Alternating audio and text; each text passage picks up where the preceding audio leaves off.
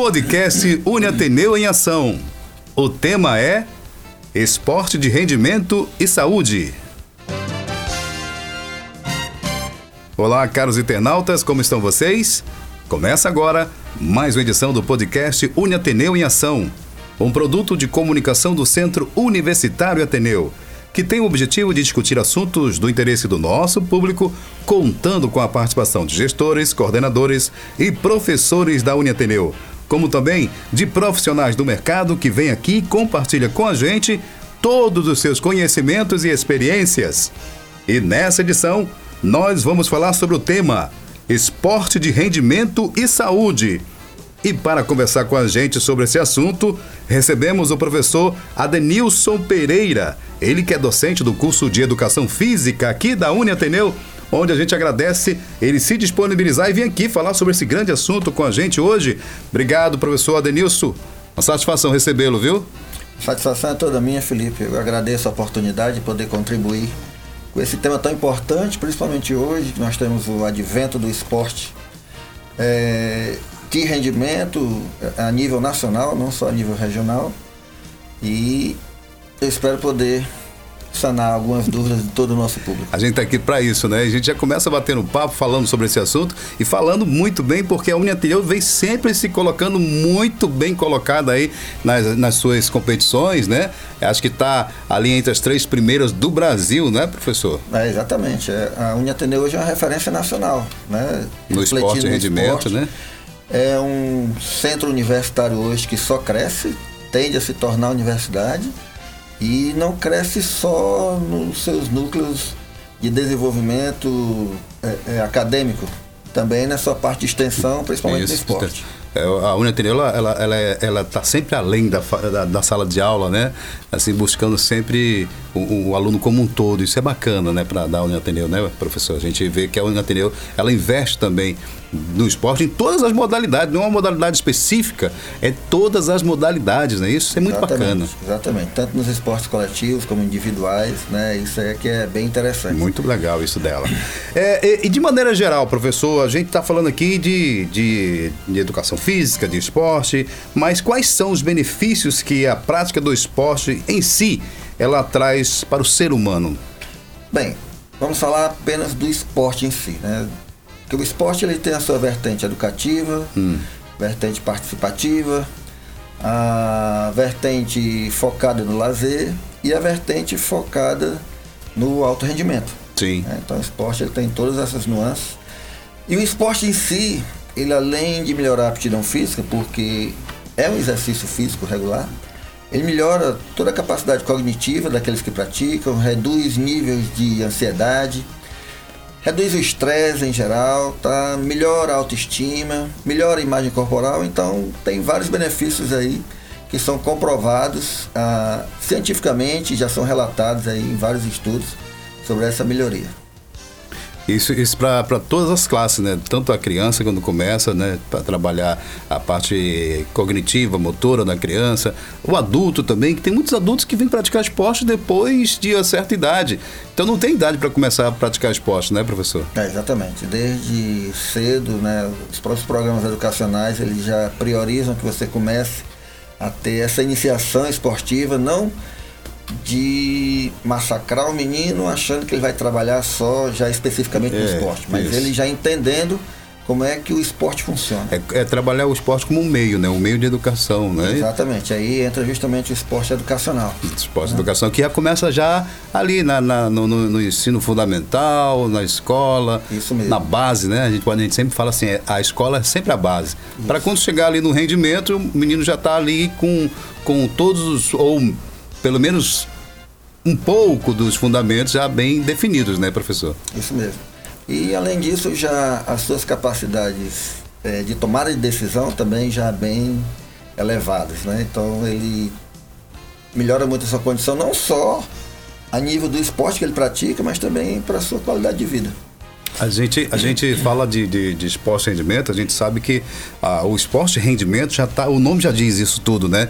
Ele quer um rendimento, ele procura o rendimento, ele quer o resultado, né? Ah, Pode-se dizer que o esporte de alto rendimento é ele é contrário ao conceito de saúde, porque a gente vê aí, por exemplo, vamos falar aqui do, do, do esporte de rendimento, futebol. A gente tem um exemplo aí do Ronaldinho, que começou muito cedo, foi muito cobrado, o menino começou muito cedo, deu muito resultado, mas porém, entretanto, muitas lesões, muito parou cedo a carreira. A gente sabe que tem as suas contraindicações também, né, professor? É, por isso que nós falamos assim, falando do esporte em geral, ele é um veículo que dissemina a saúde. Mas quando você pensa em, em esporte de alto rendimento, de alto nível, é, mesmo sendo um dos maiores fenômenos sociais que acontece hoje em dia, hum. tá? não só a nível de ordem econômica, mas de, a nível de ordem educacional, científica, entre outros, esse modelo, ele há muitos anos é sinônimo de provedor de saúde, só que ele oculta uma realidade contraditória. Porque costumeiramente, ao menos no plano do senso comum, tem-se a ideia, os discursos veiculados nesse sentido, de que a prática e o treinamento de esporte de alto rendimento, ele faz com que você atinja limites máximos. Sim. E esses limites máximos, na grande maioria das vezes, são lesivos. Porque a busca pelo resultado, ela supera a questão da saúde humana. O resultado ele está em primeiro lugar. A saúde está vindo depois, isso falando em esporte de alto nível. Por isso que você fica difícil você elencar assim, o esporte de alto de rendimento, ele trará saúde, você vê assim um nível de lesão muito alta. E não só de lesão física, né? É, mental é, também, né? Questão mental, afetiva, né? Você vê vários exemplos acontecendo no dia a dia aí. E isso prejudica muito o atleta. Mas existem os lados positivos também. É, dizer, é sempre uma polêmica. Você não vai ter uma receita que vai dizer assim, não, somente, é somente prejudicial ou é somente benéfico. Por isso que depende muito de quem trabalha com esse atleta. É, muito da filosofia, é, é, da, vamos falar assim, de genética, né, e tudo, da parte, vamos falar assim, do, do, do atleta, né, porque o que pode acontecer comigo talvez não possa acontecer com você. Isso, são respostas individuais, né? né? Por isso que é um dos princípios do treinamento, né? Individualidade biológica. Isso. Isso tem que ser levado em conta.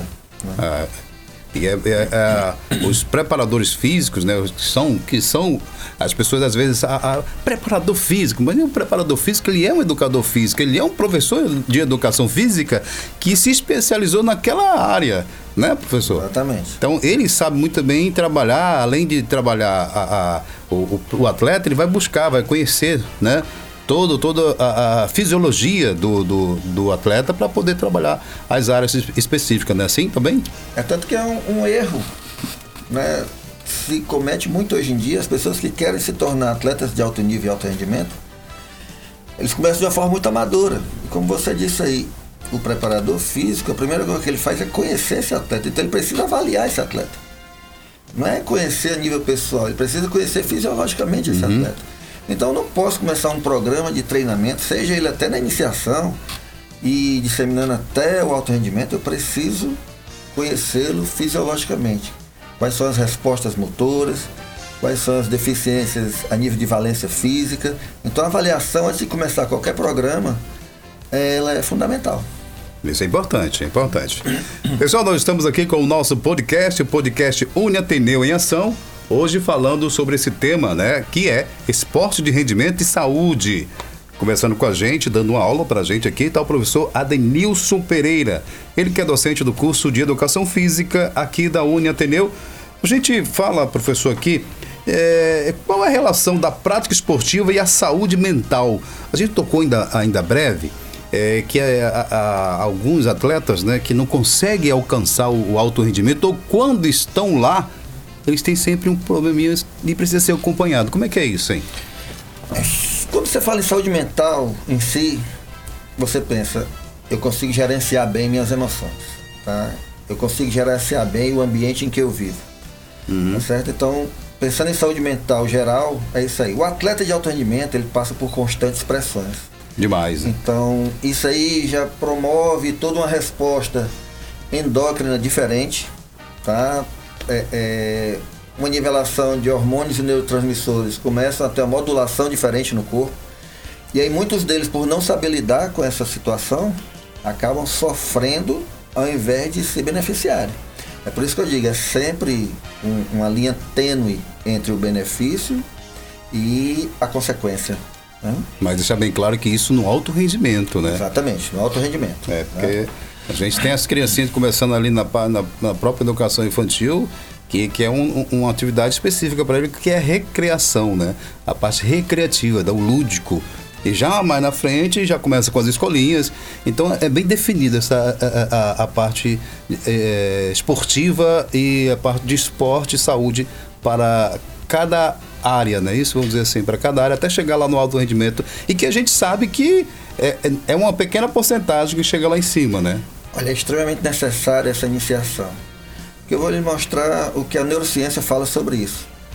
Nós precisamos atingir em torno de cinco áreas do cérebro, não vou falar aqui sobre todas elas, mas hum. é dito pela neurociência, a única atividade que consegue atingir essas áreas para poder desenvolvê-las adequadamente é o esporte. Porque ela consegue congregar as cinco ao mesmo tempo. Né? Então, assim, o esporte tem que ser disseminado desde cedo.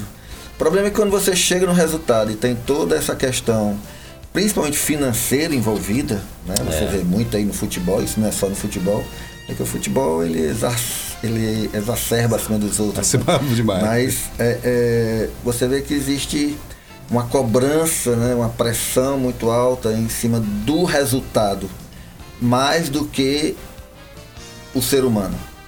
Eu quero o resultado. É. Né? Então, para isso, se o ser humano precisa sacrificar sua saúde, eles sacrificam. Então, é um cuidado que a gente tem que ter de não é, é, vincular que o esporte vai causar isso em todo mundo. Não, o esporte de alto rendimento, quando ele é maltratado, porque hoje a ciência já evoluiu tanto que ela já está tendo um tratamento bem melhor e nós temos atletas é, em alto rendimento por muito mais tempo. Nós temos atletas com mais de 40 anos de alto rendimento. Sim. Antigamente você só chegava até 30 anos, já tinha que ir é, se aposentando. Máximo 35 já é, Hoje não, você vê atletas de alto nível mesmo. Aí chegando aos 40, você vê em todas as modalidades. É, e isso aí já é o advento da evolução científica que tem tido uh, o esporte. Verdade. Eu vou até dar um exemplo aqui, professor, que sempre vem, quando falo de um cara que jogou muito tempo no alto rendimento, eu, eu lembro do Pirro, da seleção italiana, né? Que uhum. jogou Milan, e era um meio de campo, jogava, jogou até quase 45, 46 anos, o Pirro, jogou a Copa do Mundo. Ah, aquele a Di Pelé lá do, dos Camarões também jogou muito, Sim. né? Então, o Zé Roberto, até um dia Zé Roberto, aqui, 41 é. anos, parecia um menino jogando. Pois é. Muito bem cuidado, né? E jogando ainda ali meio lateral também, que é uma função que movimenta muito, né? E essa é uma questão onde a educação ela entra muito forte. O atleta. Educação ele, pessoal, né? educação pessoal. Se o atleta ele tem cultura, ele consegue ter uma preservação melhor do seu corpo porque ele entende o que vai prejudicar Sim. ou não. Disciplinado. Ele não vai só naquela questão de, ah, eu vou ganhar dinheiro, não vai só na questão financeira. Ele pensa no, no dele hoje e amanhã é para sempre. Exatamente. E quanto mais tempo eu passar bem, mais tempo eu vou estar tá ganhando bem. É. Então é uma lógica muito mais é, é, fiel aos meus objetivos pessoais. É verdade. Ô, professor, agora eu vou falar aqui, a gente sempre faz essa pergunta, a gente sempre quer é, que as pessoas entendam, né, de uma forma geral, que não é aconselhável, mas assim, a gente procura sempre a, a, a informação vindo de um profissional da área. É aconselhável, professor, a prática esportiva de maneira aleatória, sem acompanhamento? A gente sabe que existe essa, é, é, essa área, sim. A gente pode dizer que a prática esportiva né? Você vai falar melhor para mim. É desde a hora que o menino tá brincando no meio da rua, correndo para lá para cá, é uma prática esportiva. Isso. Ele está sozinho. Porém, entretanto, eles estão ali sem nenhum risco. Agora, quando você começa a praticar alguns exercícios, aí é preciso um, um acompanhamento de um profissional, né? É, essa questão ela, ela, é bem interessante, é bem interessante você levantar isso aí, porque o esporte lazer ele tem gerado muitas sequelas graves. Você imagina aí, o cara que ele só bate bola uma ou duas vezes por semana e ele chega ali naquele campo, geralmente de dimensões reduzidas, uhum. ele trabalha em máxima intensidade, ele joga uma, duas, três, quatro partidas, mas ele não se condicionou para isso. A chance dele ter uma lesão não só é, é, a nível físico, mas a nível sistêmico geral é Sistêmico, é muito né? grande. Né? Então você vê muita gente sofrendo dos chamados mal súbitos, porque justamente não tem condição de atuar naquela intensidade e ele não se prepara para aquilo.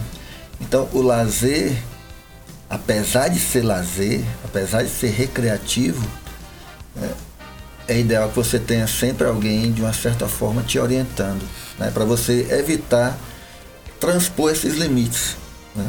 E a pessoa, no calor da emoção ali, muita adrenalina no sangue, uhum. quer vencer, quer continuar, e ele eu posso, se joga no limite acima do, do possível. Penso que ainda né? tem 20 anos.